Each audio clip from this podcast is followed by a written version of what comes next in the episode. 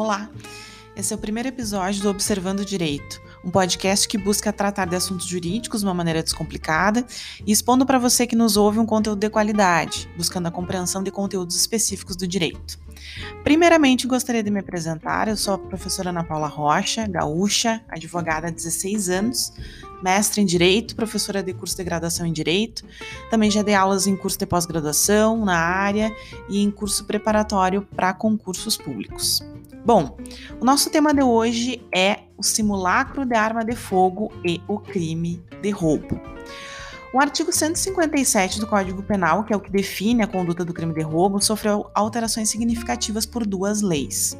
A Lei 13.654 de 2018 e a Lei 13.964 de 2019, popularmente conhecida como pacote anticrime.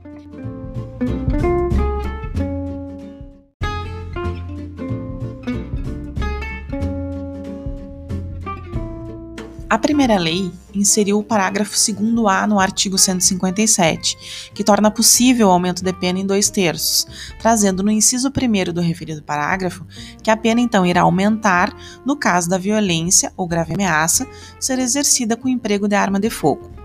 E o pacote anticrime inseriu no artigo do crime de roubo o parágrafo 2B, referindo que se a violência ou grave ameaça for realizada com o emprego de arma de fogo de uso restrito ou proibido, será aplicada a pena prevista no caput do artigo, ou seja, de 4 a 10 anos de reclusão em dobro.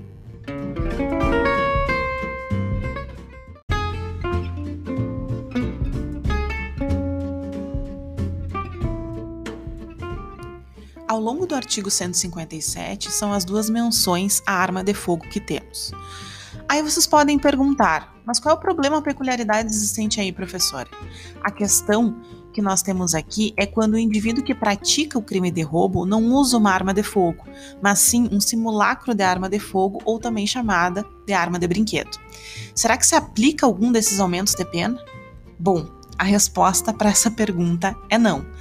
Daí vocês também podem perguntar, mas como, professora? Uma arma de brinquedo não dá o mesmo temor, o mesmo pânico para a vítima? Então, a questão aqui é basicamente da interpretação que está sendo dada pelos tribunais a respeito disso.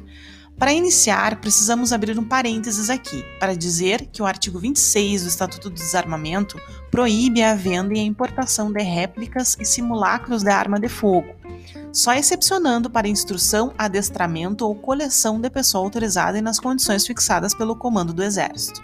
Outro aspecto que precisamos tratar é sobre a nomenclatura. Ouso em afirmar que não é correto dizer que fulano foi assaltado com arma de brinquedo. Por quê? Porque o diferencial aqui é justamente o poder ilusório do objeto. Uma arma de brinquedo, literalmente falando, se identifica como tal. Já o simulacro ou réplica de arma de fogo tem o poder de fazer com que a vítima pense que o criminoso pode atirar a qualquer momento e que aquele objeto é real.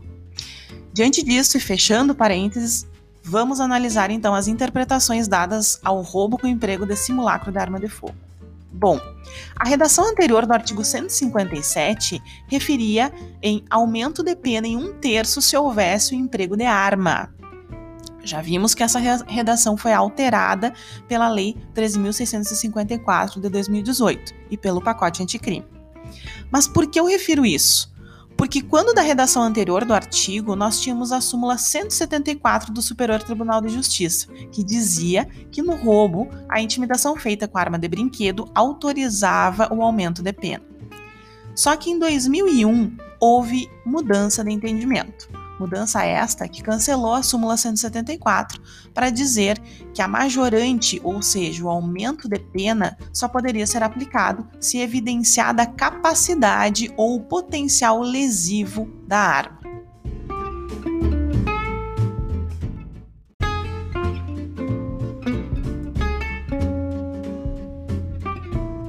Inclusive, no voto do ministro José Arnaldo da Fonseca, no recurso especial 213.054, decisão esta que ocasionou o cancelamento da súmula 174, ele citando entendimentos de pesquisadores renomados da questão, diz que o problema do simulacro da arma de fogo no crime de roubo não é psicologia, mas sim tipicidade, ou seja, o que está na lei no artigo 157 do Código Penal.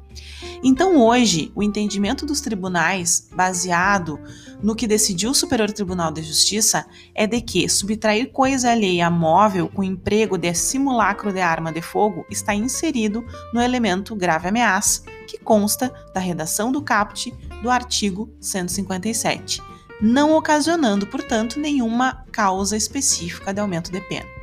Bom, por hoje é só. Voltamos na próxima semana com mais um assunto do mundo do direito. Até mais!